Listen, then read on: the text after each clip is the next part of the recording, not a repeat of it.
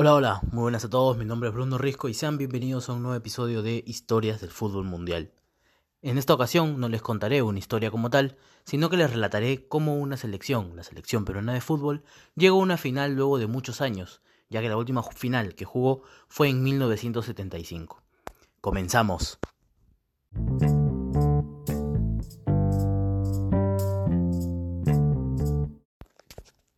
La Copa América de Brasil 2019 para Perú inició con el encuentro contra Venezuela. Ese encuentro fue muy disputado, tuvimos la sensación de que lo pudo ganar la selección peruana, pero el resultado del encuentro fue 0 a 0. El segundo encuentro, también por la fase de grupos, fue ante Bolivia. En este partido logramos conseguir un resultado esperado, que fue un 3 a 1, y una victoria que nos haría estar mucho más cerca de clasificar a la siguiente fase del torneo. Ya en el último partido fue que nos encontramos con Brasil, puntero del grupo que no había perdido ningún partido hasta el momento, ni empatado.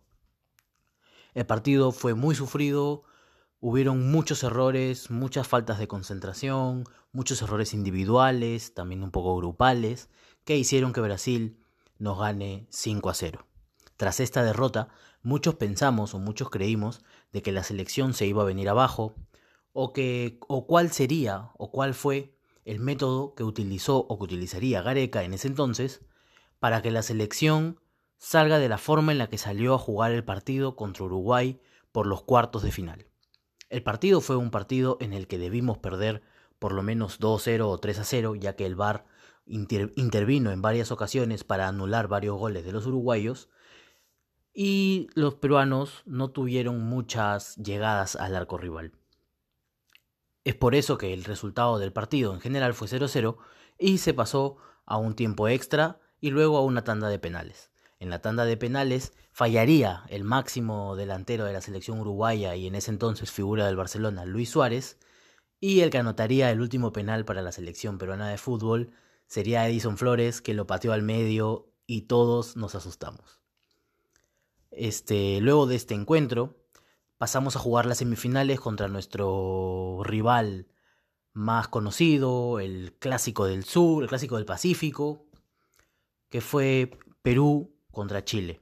Este encuentro fue muy, muy vistoso, ya que habíamos jugado previo un amistoso en Estados Unidos y habíamos ganado también 3 a 0, como en este partido, 3 a 0, pero este encuentro fue espléndido. Perú estuvo 10 puntos en todas las posiciones, todas las jugadas que intentamos, todas nos salieron, Chile no estuvo preciso en ningún momento y la generación dorada chilena daba vistas de que ya estaba en decadencia.